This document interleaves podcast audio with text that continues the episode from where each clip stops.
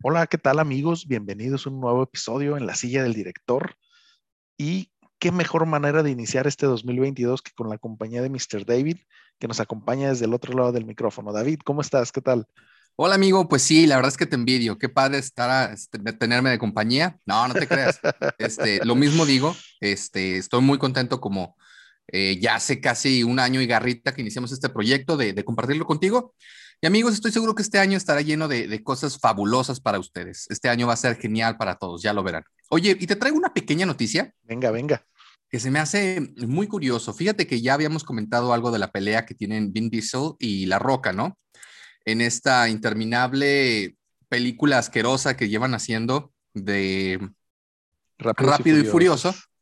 y como La Roca se peleó con él, hicieron una subdivisión en donde está él y este Jason, Statham, que se llama um, Hobbs y no sé qué. Shaw, creo. Y Shaw.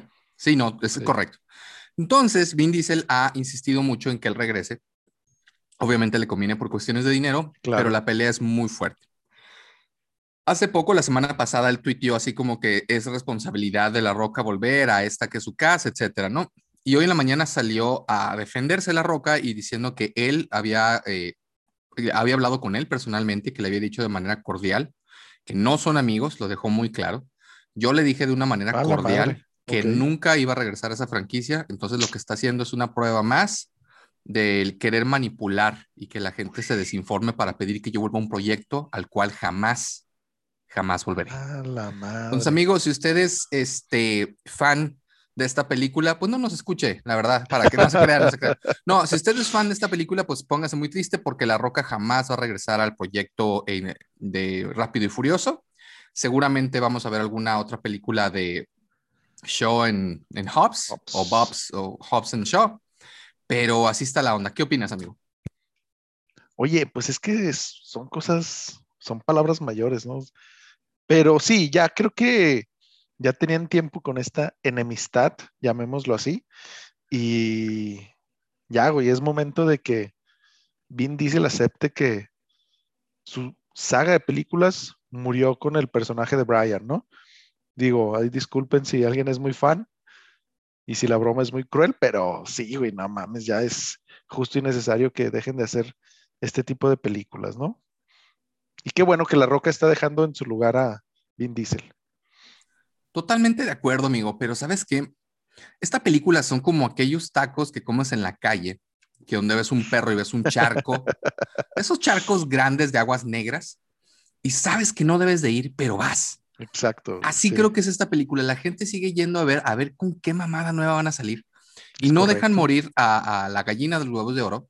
Y el señor Vin Diesel va a seguir grabando estas mierdas hasta que tenga 95 años y sea totalmente ridículo que el señor maneje como lo hizo Clint Eastwood en su película de que era un superhéroe para viejitos. Entonces supongo que va a ser lo mismo.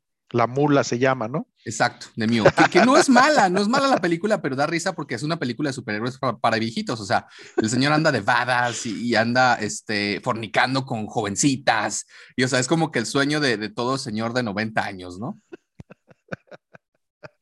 Sí, la neta sí. Pero bueno, o sea, por lo menos ese es un un tipo de películas mejor hechas, creo yo, ¿no? Pero sí, güey, ya Vin Diesel tiene que aceptar, tiene que hacer otra cosa, güey. No creo que con los más de 3 mil millones que han recaudado la saga, no pueda ya retirarse tranquilamente. Pero bueno. Oye, amigo, y como otra cosa que quería comentar contigo nada más rápido en el podcast, a ver si la próxima semana comentamos, pero estoy muy ansioso de ver qué es lo nuevo que nos trae Disney con eh, la nueva serie spin-off de El Mandalorian. Podemos decir que es una, una serie spin-off porque es de, de, Boba Fett, podría ser, ¿no? Sí, sí. La estoy esperando. ¿Tú ya la viste? Fíjate que no, y este, no la he visto. Eh, tuve unos días complicados por temas laborales, llamémoslo así. Y no he visto ni esa ni Cobra Kai, que necesito ponerme al pendiente, al corriente, y, y prometo esta semana hacerlo para la siguiente traerles toda la mejor información a todos nuestros fans. Vale, amigo. ¿Tú traes alguna noticia o ya vamos a dar con todo a, las películas, series y sorpresa que les tenemos el día de hoy? Fíjate que no. Este, no traigo noticia porque creo que la más importante fue esa que diste tú. Entonces, si te parece, pasemos directamente a a lo bueno, a la silla del director. Así es. Y para iniciar el año, David, no podemos hacerlo de manera diferente que con una pregunta para ti, que ya, ya me había tardado en hacerte preguntas. Ya te había dado oportunidad de descansar. Estoy que no quepo de la emoción esperando esa pregunta. Pero para hacer las cosas un poquito más diferentes e interesantes, no va a ser una película sobre el mundo del espectáculo, sino va a ser una pregunta un poquito más personal. David, ¿tú crees en la vida después de la muerte? Fíjate que es una pregunta muy interesante y que va a hablar mucho de mi manera de pensar. Yo creo que en algún meta, más allá de layer after layer after layer, existe una deidad que no sabemos cómo se maneja. Yo creo que no alcanzamos a entender realmente los conceptos del universo. O sea, somos como, es como si una hormiga le intentas explicar que hay más allá, ¿no? O sea, no tiene ni siquiera una idea una hormiga de, lo vasto y de lo increíble que es en lo que él está y creo que nosotros estamos igual. Entonces, creo que sí hay vida después de la muerte, pero no creo que es como nosotros nos imaginamos, que al morir nos están esperando nuestros nuestros abuelitos y, nuestros tíos como si estuviéramos llegando al aeropuerto de que, ¿qué onda? Bienvenido, pásale. No creo que sea de esa manera. Con el letrerito así de... exacto, de welcome. Creo que, que va más allá y que volvemos, eh, eh, creo que, que existe una conciencia y esta no sé realmente qué es lo que pasa. Esa es un poquito la idea que yo tengo, amigo. Ok, muy, muy interesante. Mira, como sé que mis papás súper religiosos no me escuchan, yo creo que no hay nada después de, o sea, ya es...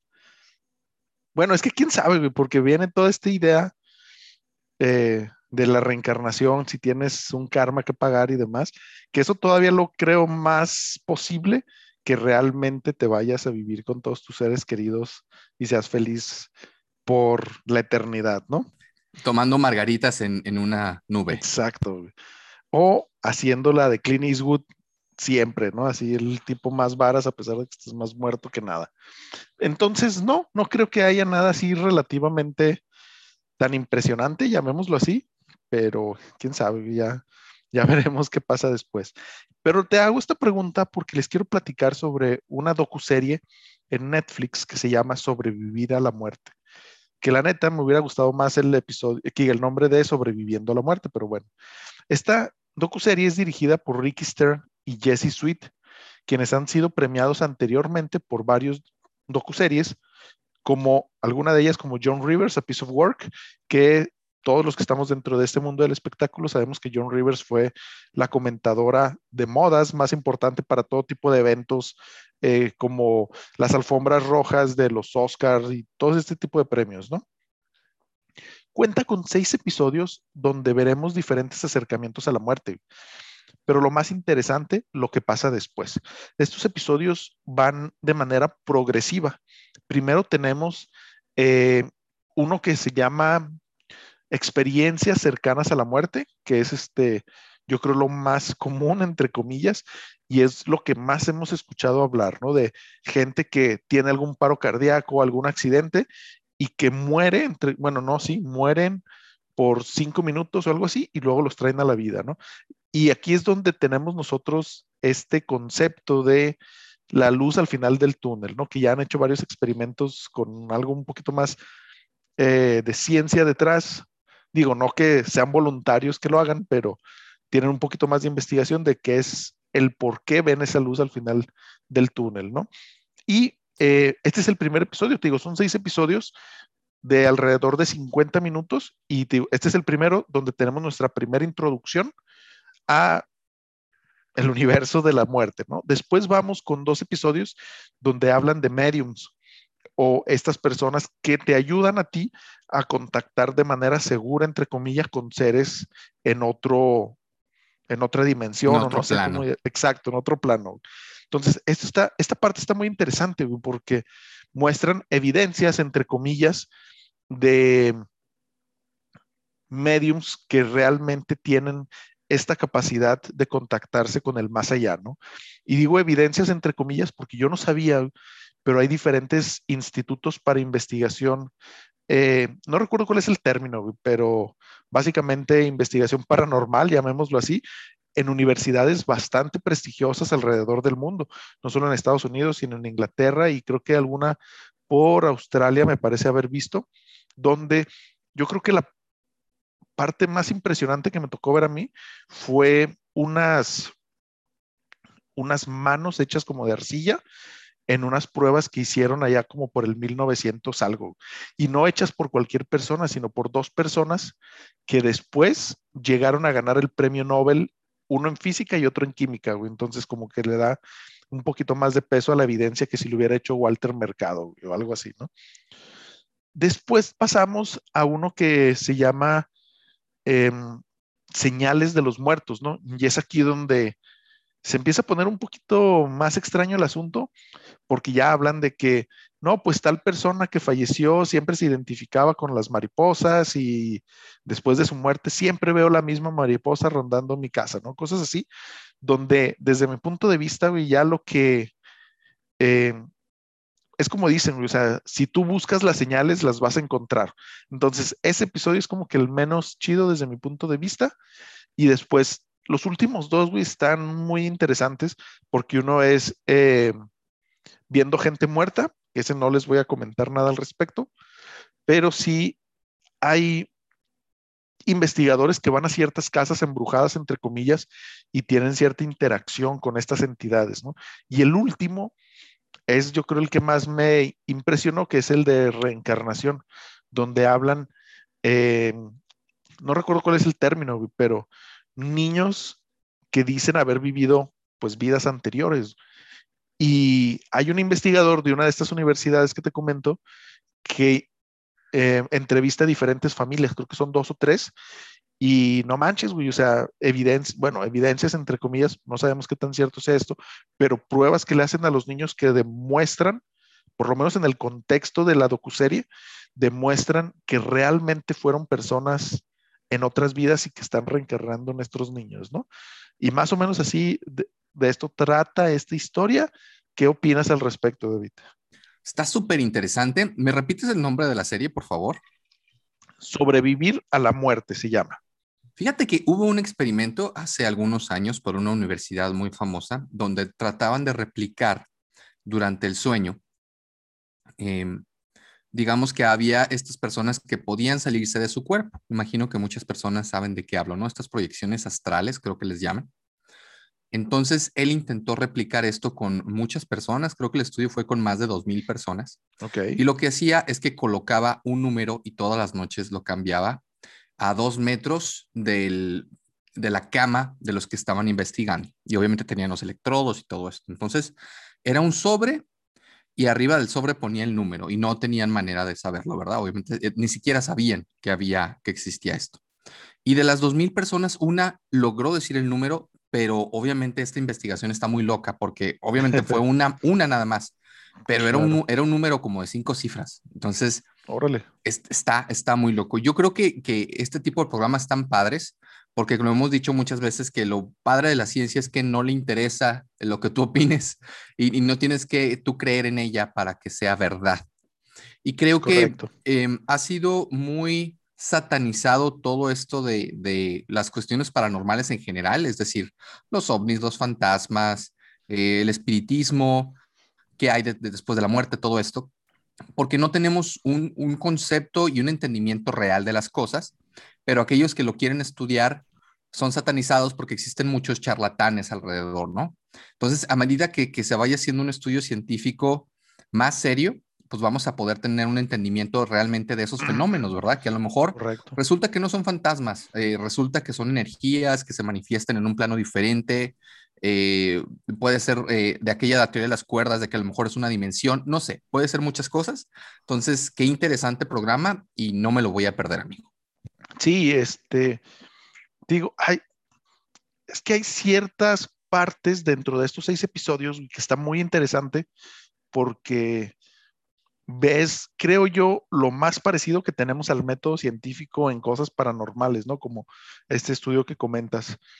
Em, y de repente vemos otras cosas así muy bizarras como una señora de 60 años hablando con voz de niño, que es el espíritu que la posee, y que le dice cosas así de, que hasta dentro del mismo episodio dicen de que, güey, pues es que no estoy seguro que tan cierto sea porque yo publiqué algo similar en Facebook hace dos semanas, o sea, estaba muy cerca a esta visita que bien pudieron investigarme, bla, bla, bla, ¿no?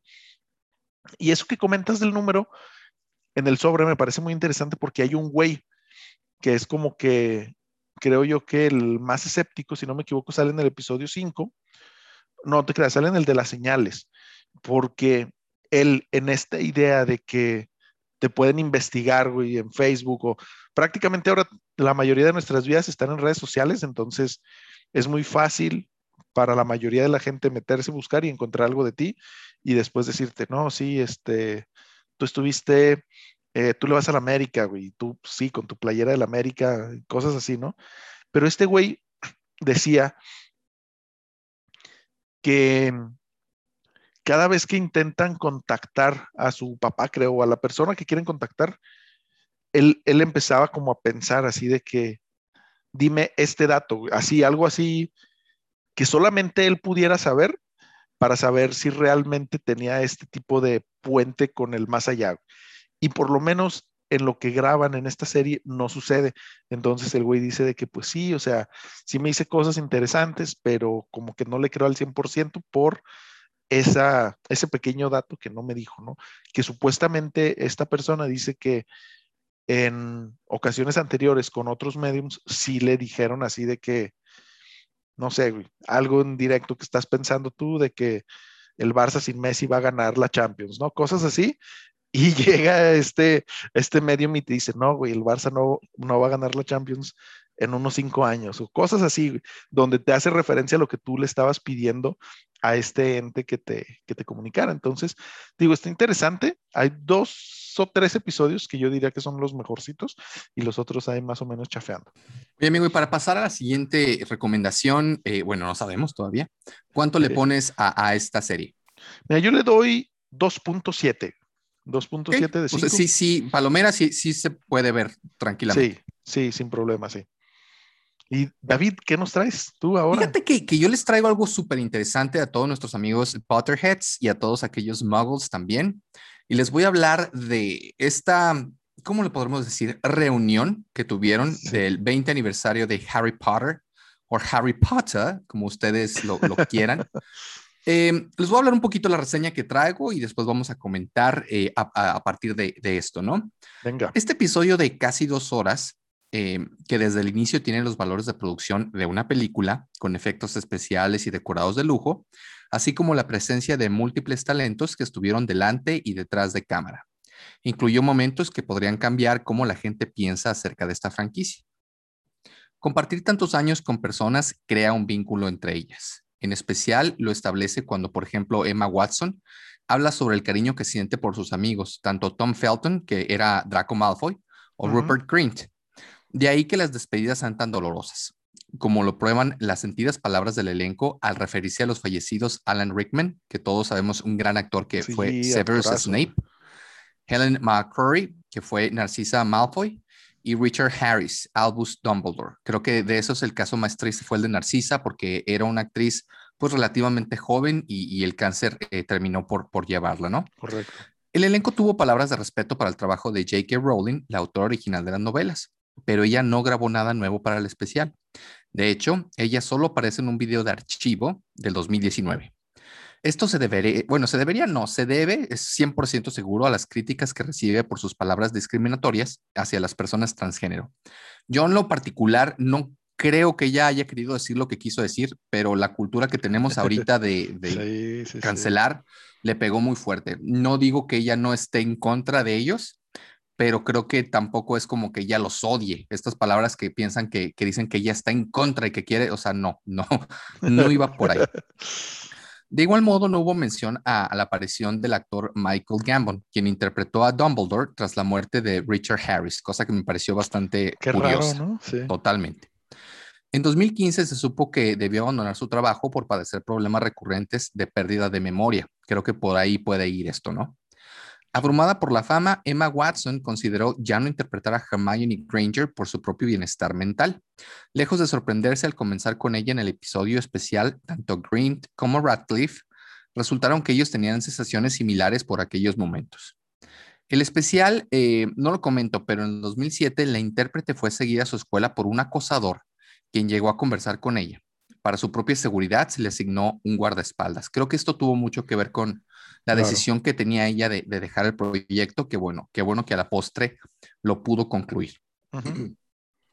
Cada aparición del actor Robbie uh, Coltrane, quien vive con severo dolor por la osteoporosis que tiene, estuvo cargada de sentimiento.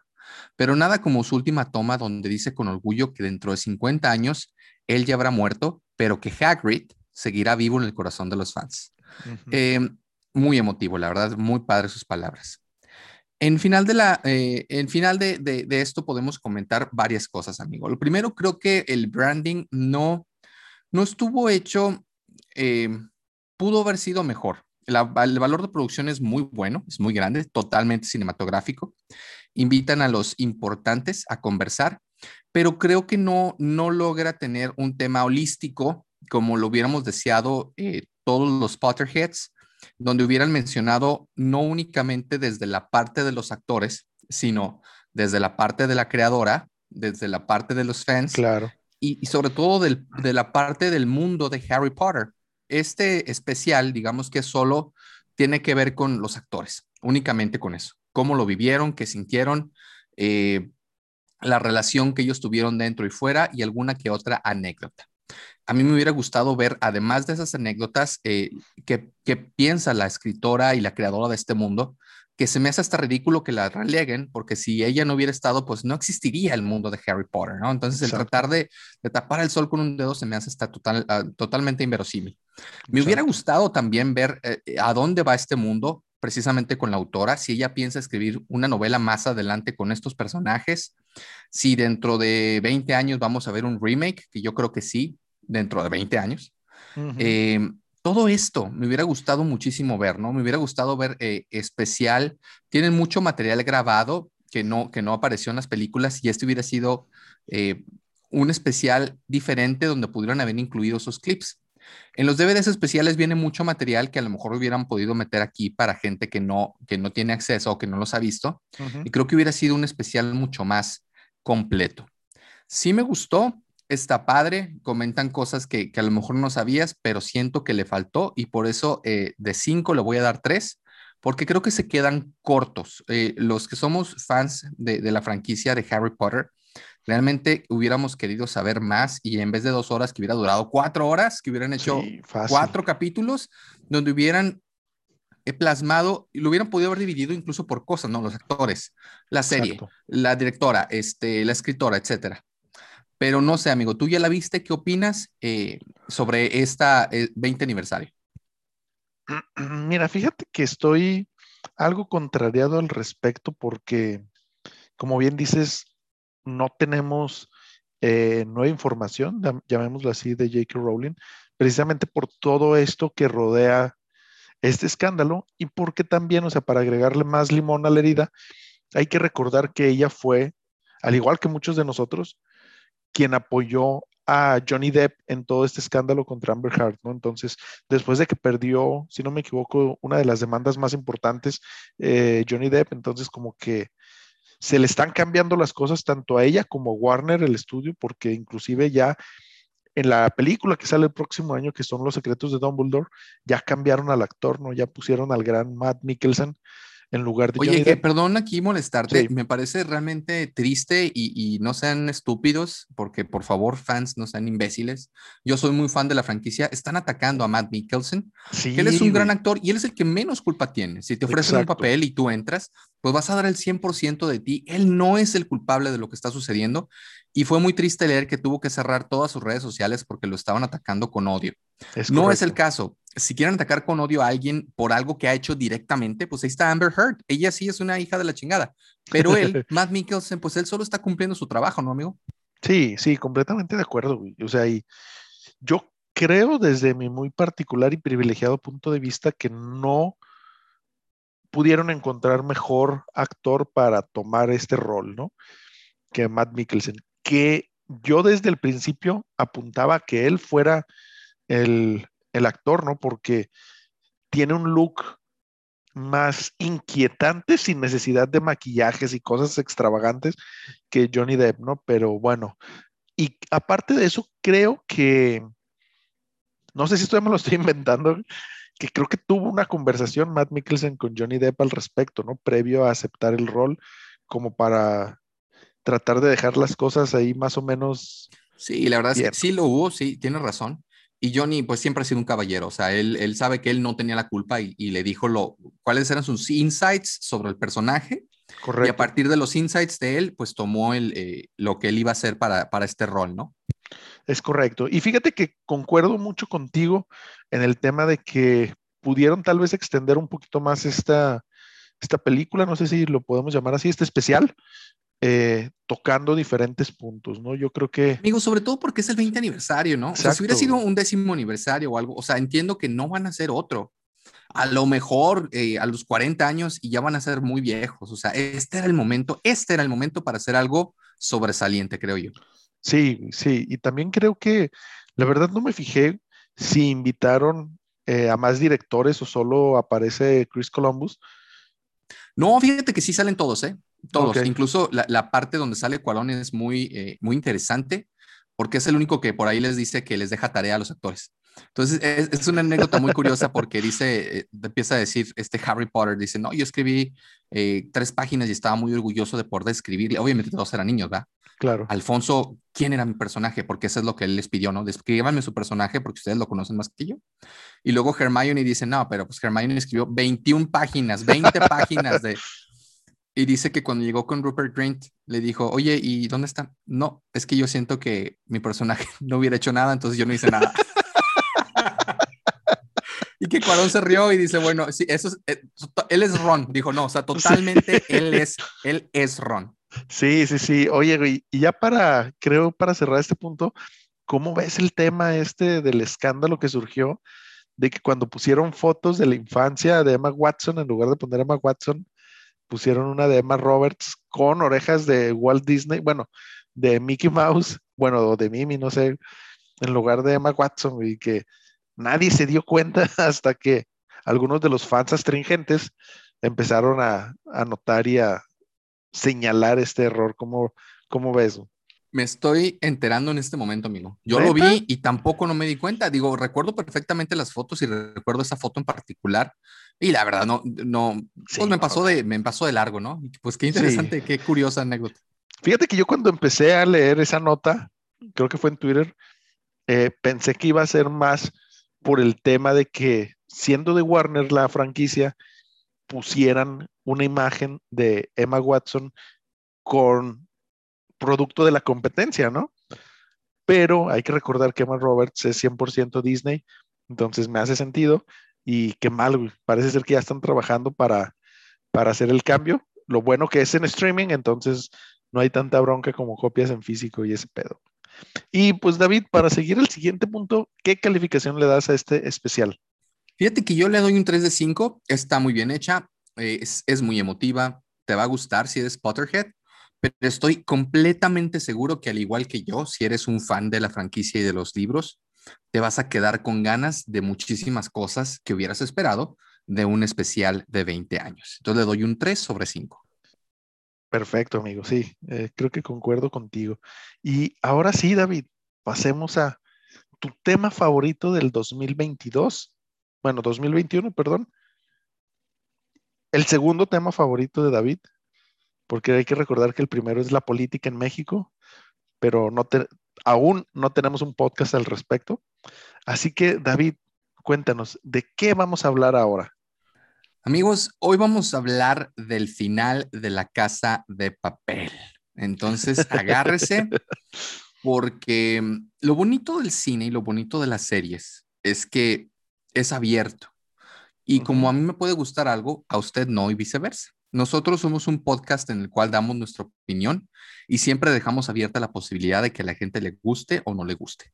Nosotros damos recomendaciones esperando que les guste en base a, lo que creemos que es lo mejor del cine de acuerdo al framework que tiene la cinemática en general.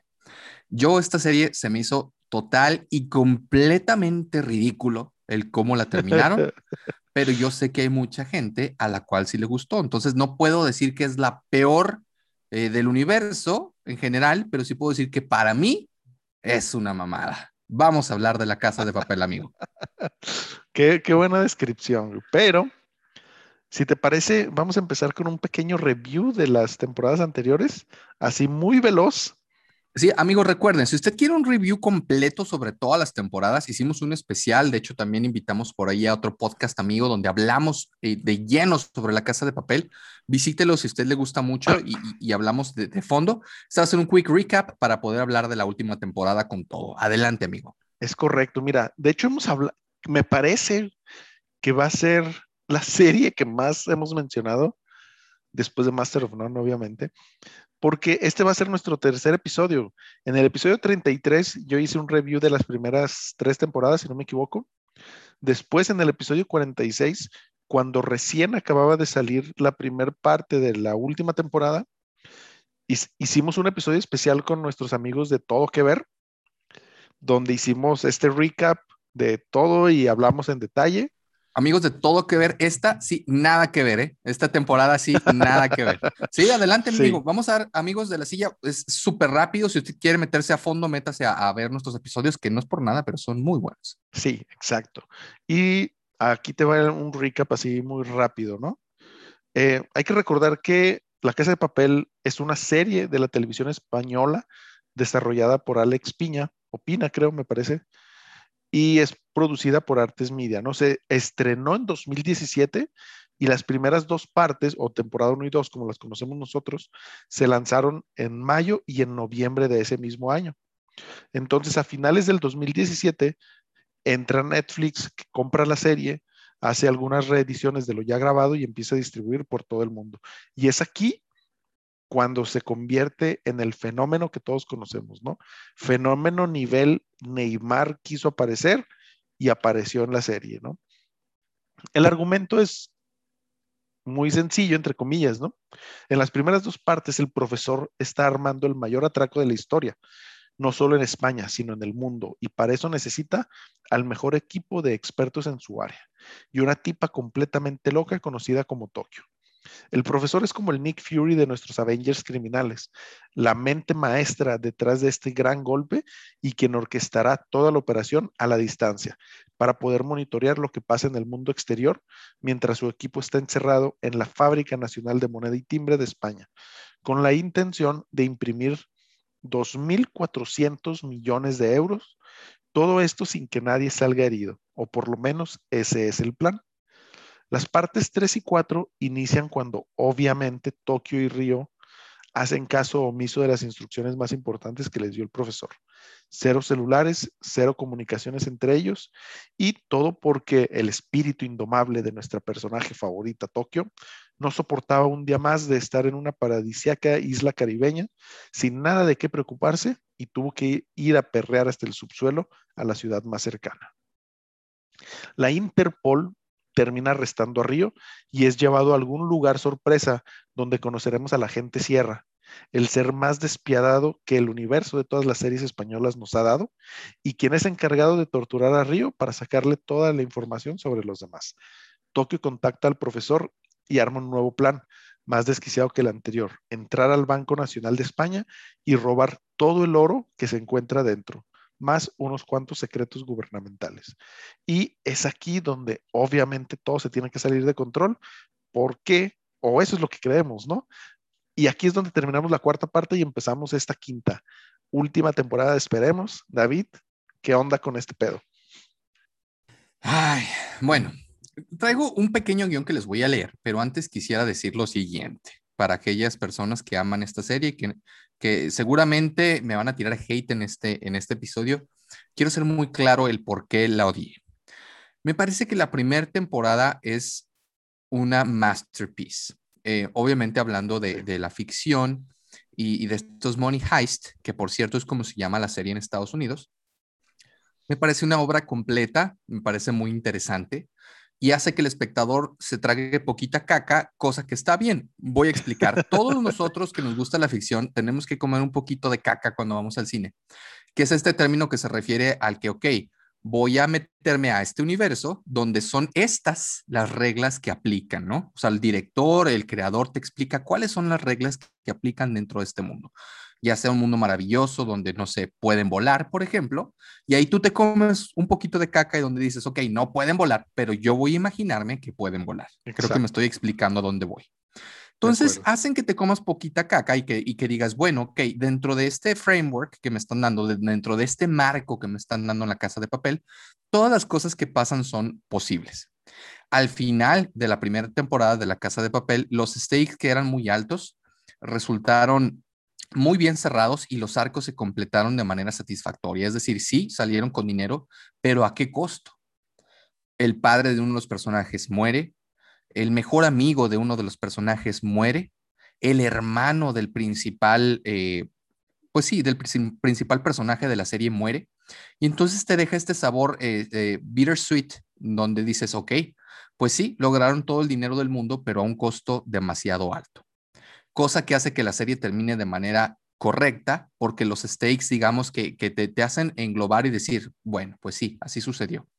Porque además debes de tener cuidado con la cultura y lo que estás vendiendo, cosa que hace muy bien, por ejemplo, Breaking Bad, ¿no? Donde te dan a entender al final que estuvo bien cabrón y horrible lo que le sucedió a Walter, pero eso era con lo que él estaba jugando. Entonces, por eso es que no debes de andarle jugando al ser narcotraficante porque precisamente puedes acabar así. Entonces, el hecho de que la última temporada ellos hayan terminado como los Avengers y que todo haya salido maravilloso y que sean las mejores personas del mundo, me parece total y completamente ridículo. Recordemos que este fue pensado como un eh, como una serie de una temporada y así la cierran. O sea, la cierran de manera perfecta. ¿Cuál es el problema? El maldito dinero. Netflix, al ver el, éxito que tuvieron, no se tardaron ni una semana donde ya veíamos los anuncios en blanco donde el profesor decía temporada 2, que era increíble porque no tenían ni dos semanas que habían terminado, ni siquiera tenían escrito nada, pero ya estaban anunciando que iba a haber una segunda temporada. Y creo que fue decreciendo, lo teníamos algo maravilloso y fue cada vez se fue diluyendo hasta terminar con esta, discúlpenme, mamada, que es la última temporada.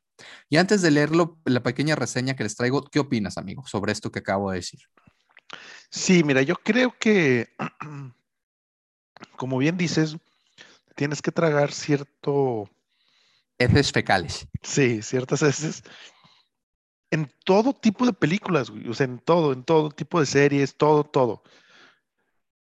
Pero como diría Álvaro Santiago, mi ídolo personal, si la gente quiere mierda, dale cada vez más mierda, ¿no? Entonces, cada vez era más inverosímil lo que estábamos viendo. O sea, a un nivel de que en la cuarta y quinta temporada estamos hablando de que se están convirtiendo en el rápidos y furiosos de las películas de atracos. O sea, así, así de inverosímil así de impresionante e inclusive se llegan a traicionar de cierta manera a ellos mismos en muchos puntos, ¿no? Eh, como que Tokio es quien nos narra, quien es nuestro narrador en off durante todas las temporadas y al último termina, ups, perdón, spoiler, algo le pasa a Tokio que no puede ser ella quien está terminando. Que no puede respirar. sí, más o menos. Güey. Y así hay ciertas cosas, ¿no? E inclusive actitudes irracionales de muchos de los personajes, tanto de los buenos como de los malos. Y si bien en las primeras dos temporadas, que vendría siendo la primer, el primer arco argumental, llamémoslo así, creo, eh, te sorprendía lo preparado e impresionante intelecto del profesor que es aquí cuando sabemos el por qué le dicen el profesor, porque realmente es Xavier y puede leer la mente de todos y sabe todo lo que va a pasar y los puede controlar y por eso los planes siempre salen a la perfección.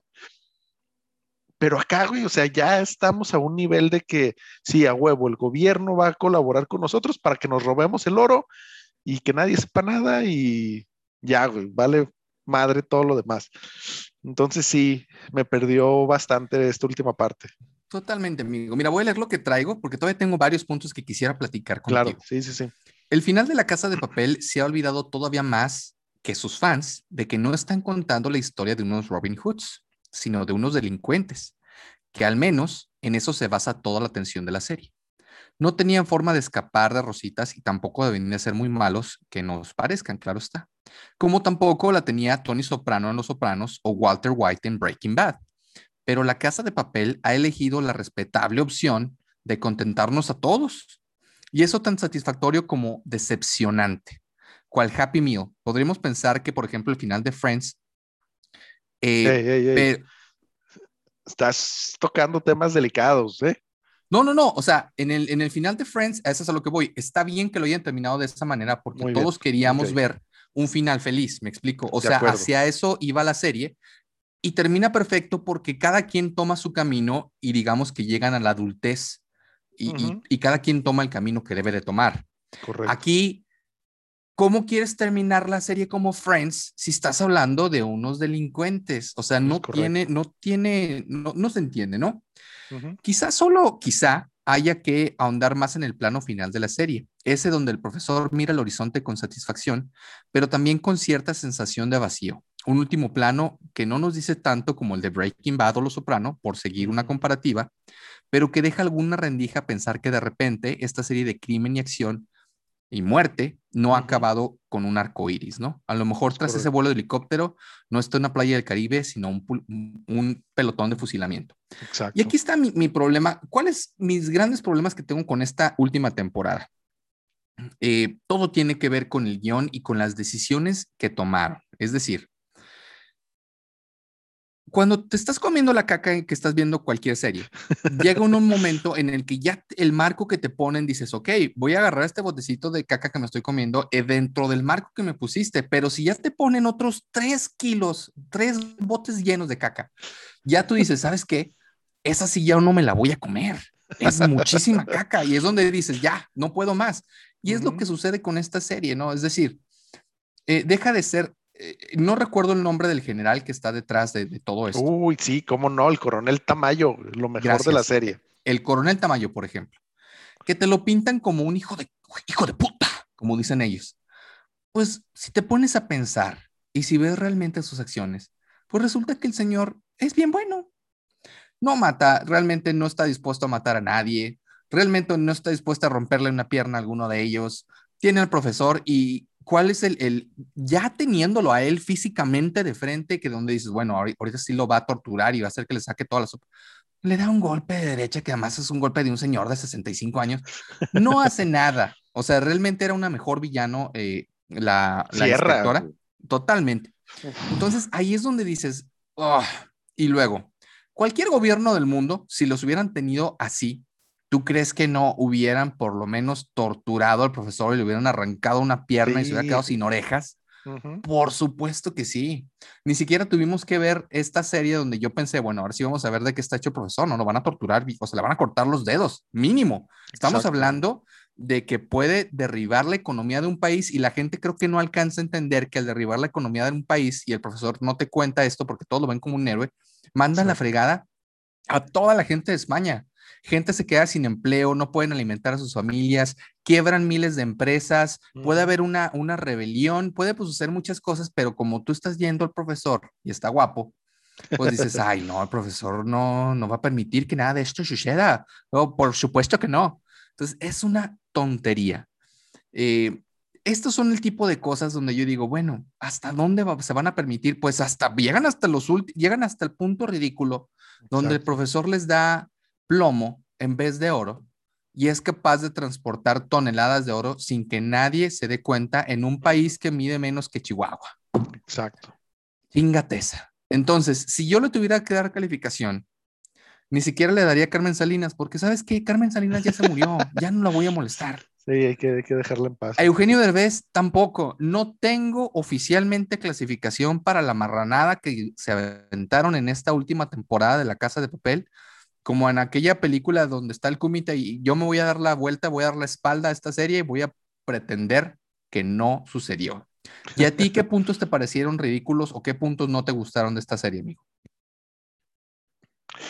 Mira, fíjate que, como bien dices, este, todo este tema donde dentro de los cálculos impresionantes del profesor ya estaba que iba a bajar siete puntos la bolsa y la chingadera, pero que no iba a colapsar toda Europa, ¿no? Y a toda España.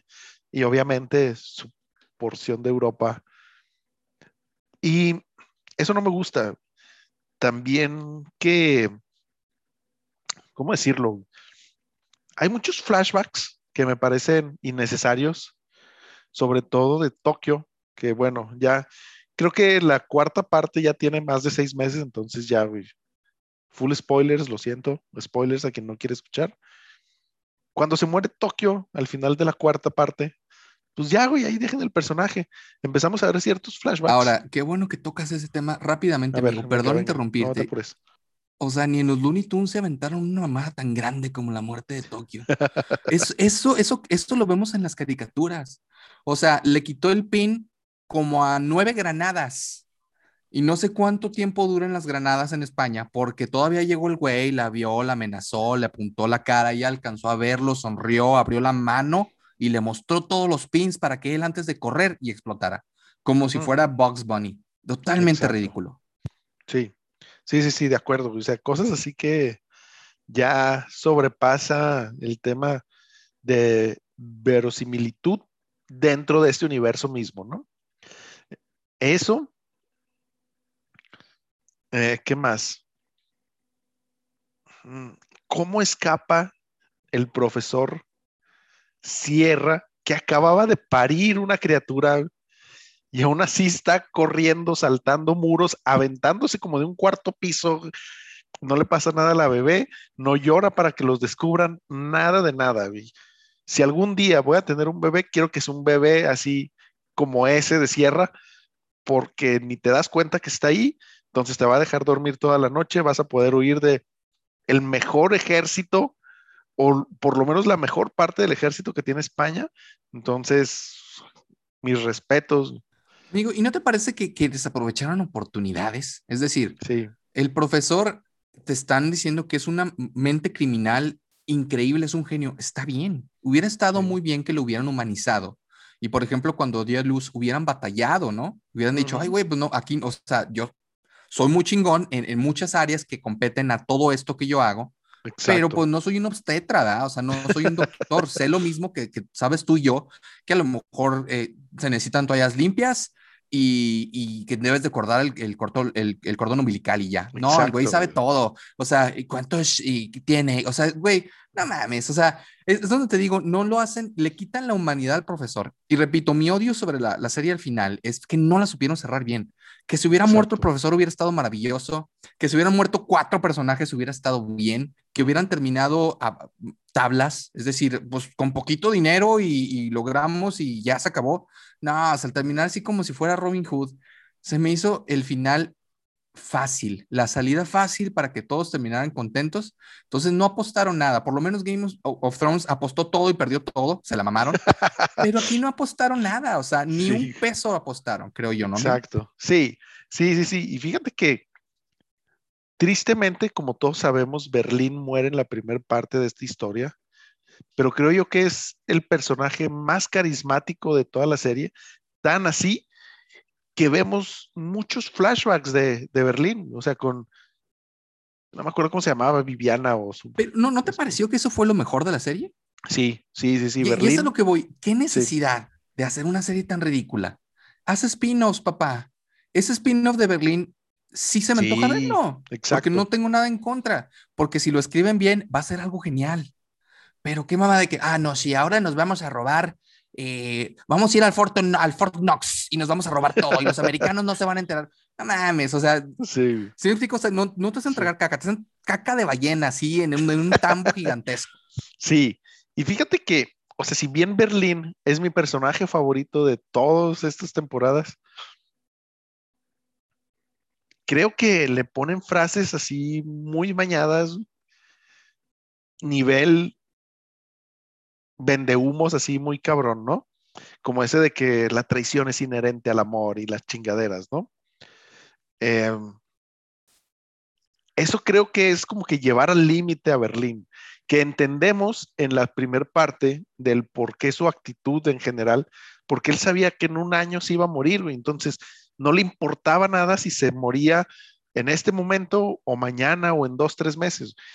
Pero si estamos viendo estos flashbacks de cinco, seis años antes, donde todavía no tenía ni la más remota idea de lo que le podía pasar, creo que no, no me convence tanto eso.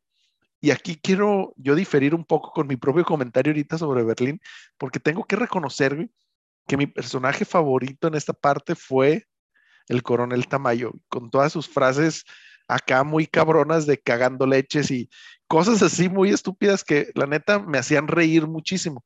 Y nada más por eso le doy mi personaje favorito de esta parte de la serie. Y David, ¿qué calificación le pones ya en general a toda esta serie? Creo que va de, algo sublime, algo muy bueno, sobre todo pensando que no es, que estamos hablando de una producción española, ¿no? Que son reconocidos por tener buenas series, sí, pero esta fue una serie sobresaliente. A la primera le doy un 5, a la segunda le doy un 3, creo que dio un bajón terrible y empezaron a querer hacer bullet time y, cosas que no tenían absolutamente nada que ver y se empezaron a salir de la tangente. Y ya las últimas dos les doy un menos uno, menos uno. Y a esta última se le puede dar un menos 27, se lo daba. Porque... Oye, perdón que te interrumpa. no, adelante, adelante. Ahorita con lo del bullet time me acordé de algo que, otro, otra cosa que está así completamente fuera de, hasta de la realidad que ellos mismos plantean, güey, que es, al final de la cuarta parte, sacan a Gandía, creo, o al final de la tercera, no sé, sacan a Gandía, que es este guardia del banco que está todo pelón, porque necesitaba de urgencia una operación en la columna, que no la podían hacer ahí.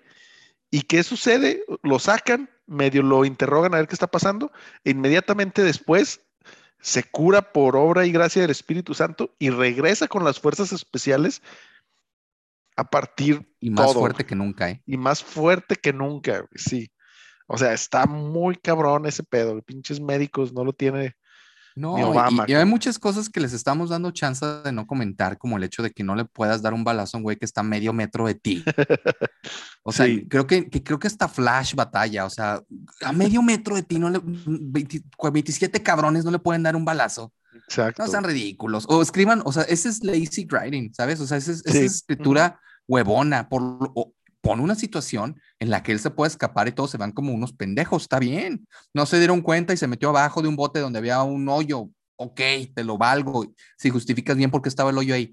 Pero no me digas que el güey va a correr más rápido que siete güeyes que le están apuntando y todos dándole. nadie le da ni un balazo en el en la rodilla. No, nadie. Nada, nada. O sea, no sean ridículos. Sí, no, está, está muy cabrón este pedo. Y yo concuerdo contigo, la primera parte, que es el, robo del banco, ¿sí? ¿no? la casa de moneda, perdón, de España. Le doy cinco y a partir de ahí, dos. Dos porque ando generoso por iniciar el año.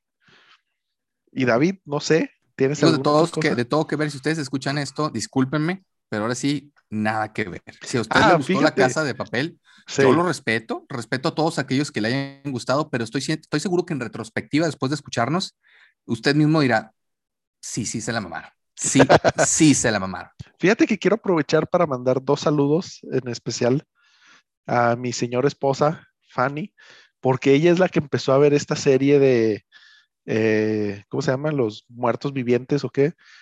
Sobreviviendo la muerte. Y a una amiga que se llama Marisofi, que es súper fan de la casa de papel y que sé que va a estar súper en contra de todo lo que estamos ¿Cómo se llama Marisofi? Marisofi, sí. Saludos desde nuestro estudio. y sí, David, no sé si quieres agregar algo más. No, nada más mandarle saludos a mis amigos de Nerdify. que a los que no sepan, David está en la nómina de Nerdify, por es, eso. Es una, es, es una broma recurrente que tenemos aquí. Oye, no, antes de irnos, hoy te tengo algo bien complicado, amigo. Te tengo algo súper complicado. En, esta, en esta pregunta que te hago siempre, ¿con qué actor te quedas? ¿Christoph Waltz o Gary Oldman? Ay, güey, fíjate que no me parece justo. No me parece justo Porque que entrando el año te tenga esos temas tan. Está muy complicada esta, amigo. Sí, sí. Y Gary Oldman ha, hecho todo, todo, todo, todo, todo lo que puede hacer y más. Ha estado en Harry Potter, ha sido Winston Churchill, que ganó un Oscar. Ha hecho comedia, ha hecho terror, ha hecho drama. El mejor Drácula es Gary Oldman hasta el momento. Una de mis, de mis películas favoritas de ciencia ficción, El Quinto Elemento, el villano es Gary Oldman. Ha sido, eh, ¿cómo se llama? Sid Vicious también en una de sus películas. Pero Christoph Waltz es una eminencia. Se lo voy a dar a Gary Oldman porque por lo menos para el mundo americano, el cine americano, que es con el que más familiaridad tenemos, ha sido más constante que Christopher Waltz, ¿no? Porque hay que recordar que Christopher Waltz llegó a nuestro cine en 2012, si no me equivoco, 2010, 2012, con Bastardo sin Gloria y ha estado presente desde ese momento, pero Gary Oldman tiene como desde 1830 haciendo cine y todas sus películas han sido un excelente nivel. ¿Tú? ¿Con quién te quedas, amigo? Por una cuestión personal de, de actuación, yo me quedo con Christoph Waltz, porque como sabes, y si usted no lo sabe, amigo, es mi actor favorito, amigos de la silla del director pero reconozco la gran valía que tiene Gary Oldman. Hoy sí puse adrede, por eso incluso le preguntaba él fuera de cámaras el nombre de sus actores, porque está muy complicado. Gary Oldman es un gran actor. Christoph Waltz realmente tiene muy poquito actuando en general, en la vida, o sea, fue realmente una, un descubrimiento que tuvo, digamos, al cine mainstream gracias a, a, este gran director, este, Quentin Tarantino. Muy bien, amigo. Ahora sí, de mi parte es todo. Muchísimas gracias estoy seguro que este año va a ser maravilloso para, para todos nosotros. Estoy muy emocionado por todo lo que viene en el cine y muchísimas gracias, amigo. Fíjate que en, en eso que comentas, ya para cerrar, quisiera yo preguntarte, ahora sí quiero hacerte una pregunta, no tan difícil como las tuyas, pero quisiera saber cuáles son las tres películas que más esperas en este 2022. Fíjate que a mí me gusta mucho ver todo tipo de cine, ¿no? Entonces, eh, siempre hay alguna sorpresa. Obviamente, como soy geek y soy nerd, espero esas películas geek y nerd, ¿no? O sea, por ejemplo, estoy esperando mucho que, se va a ver con Batman. Realmente creo que, que, es la película que más espero este año. Creo que puede ser algo muy interesante. Eh, quiero ver qué va a hacer con el nuevo proyecto de, nuestro gran director de terror. Ay, ¿cómo se llama? Siempre soy malísimo con los nombres. Robert Eggers. Robert Eggers, sí. De Northman, ¿no? Ajá, exacto. Quiero ver qué, qué, va, qué va a pasar con The Northman. Y la última, quiero, por ahí estuve leyendo que es posible que saque por ahí al final de año eh, un proyecto todavía en disclosure el otro gran director de, terror que tenemos, amigo, ¿cómo se llama? Que incluso los premios se llaman así como él, las categorías, que es considerado... James Juan, sí, por ahí estuve leyendo en la mañana que, va a sacar, tiene por ahí un proyecto, todavía no hay un disclosure de, qué va a hacer, por ahí lo va a sacar, se supone que de noviembre, y son las tres producciones que, espero con, con, más ansia. Obviamente se viene mucho de Marvel, porque pues cuando no se viene mucho de Marvel, se vienen algunas cosas de, de, DC, pero lo que más espero este año es, es de Batman y ver qué es lo que puede suceder con él. ¿Y tú, amigo? De acuerdo. Fíjate que yo también en mi lista tengo dos de las tres que comentaste. de Batman, obviamente, con Matt Reeves, que ya saben que yo le tengo mucho respeto a este señor. No creo que llegue a hacerlo lo que Christopher Nolan, a pesar de que él tuite que va a ser la mejor película de Batman. También sale Jeffrey Wright. Y una persona que yo estaba esperando desde hace mucho tiempo que fuera, dos personas que estaba esperando desde hace tiempo que fueran villanos de algo, de lo que sea. Colin Farrell, que me parece un muy buen actor, y Paul Dano, que es, yo creo, mi apuesta más fuerte para, para este Batman. Eh, de Northman, Northman, de Robert Eggers, porque también, aparte de dirigir La Bruja y El Faro, tiene a Anna Taylor Joy, que ya actuó con él en La Bruja, a William Dafoe, también super actorazo. Respetos. Sí, y también a Ethan Hawke, que también, como ustedes sabrán, tiene ahí un lugarcito muy especial en el corazón de mi señora. Y por último, me pareció extraño que no lo mencionaras, Doctor Strange en The Multiverse of Madness. Interesante que lo menciones. No sé por qué no me muero de ganas de verla, ¿eh? Okay. Porque al, creo que, que, está muy mal dirigido el trailer, porque te da a entender, sé que, que, los trailers de Marvel generalmente te dan información que al final no es verdad, ¿no? Correcto. Pero me, me pareció un capítulo de What If, o sea, al final se supone que el malo es él mismo, en una versión tipo Akuma, que me parece totalmente raro y ridículo porque ya lo tocaste en What If y ya sabemos qué es lo que sucede en esa historia que también es de Marvel y se supone que es parte del canon. Entonces, ¿qué me estás queriendo vender, Marvel? O sea, si me vas a vender algo increíble, dame un pequeño teaser y déjame emocionarme seis meses y no me des un trailer completo queriéndome decir que va a haber algo, que la película va a estar bien culera y al final está bien chida, porque no voy a ir a verla. Si me, si me das a entender que la película está culera, no la voy a ver. Entonces, realmente no muero de ganas de verla por eso. Sí la voy a ver, pero no muero de ganas. Oye, ¿y qué opinas de Avatar 2? Que supuestamente ahora sí, después de 20 años, parece que ahora sí lo va Se me hace totalmente ridículo de parte del director, ya lo había mencionado. O sea, ya está muerto, ya es, es, como el meme de, de Bart, ya déjalo, ya está muerto, o sea, déjalo morir. Ahorita yo no conozco a nadie, y mira que, que, tú y yo conocemos gente que le gusta el cine, que me haga la mención de que, hoy güey, va a salir Avatar, a nadie le interesa. A lo mejor la vamos a ver, pero de verdad, te lo, te lo digo, si veo mucha gente en el cine, no me voy a meter a ver esa película, o sea, está muerta, no me emociona absolutamente saber qué es lo que sucede con ellos ni con su mundo ridículo de dinosaurios tontos, la, la verdad. sí, no, completamente de acuerdo y ya eso sería todo de mi parte. Yo solo quería preguntarte al respecto de eso. Se viene un año maravilloso, de mi parte es todo. Chao amigos. Hasta luego amigos, muchas gracias por escucharnos en un episodio de la silla del director. Síganos en nuestras redes sociales, silla el director del podcast y compártanos con más gente que ame el cine y las series.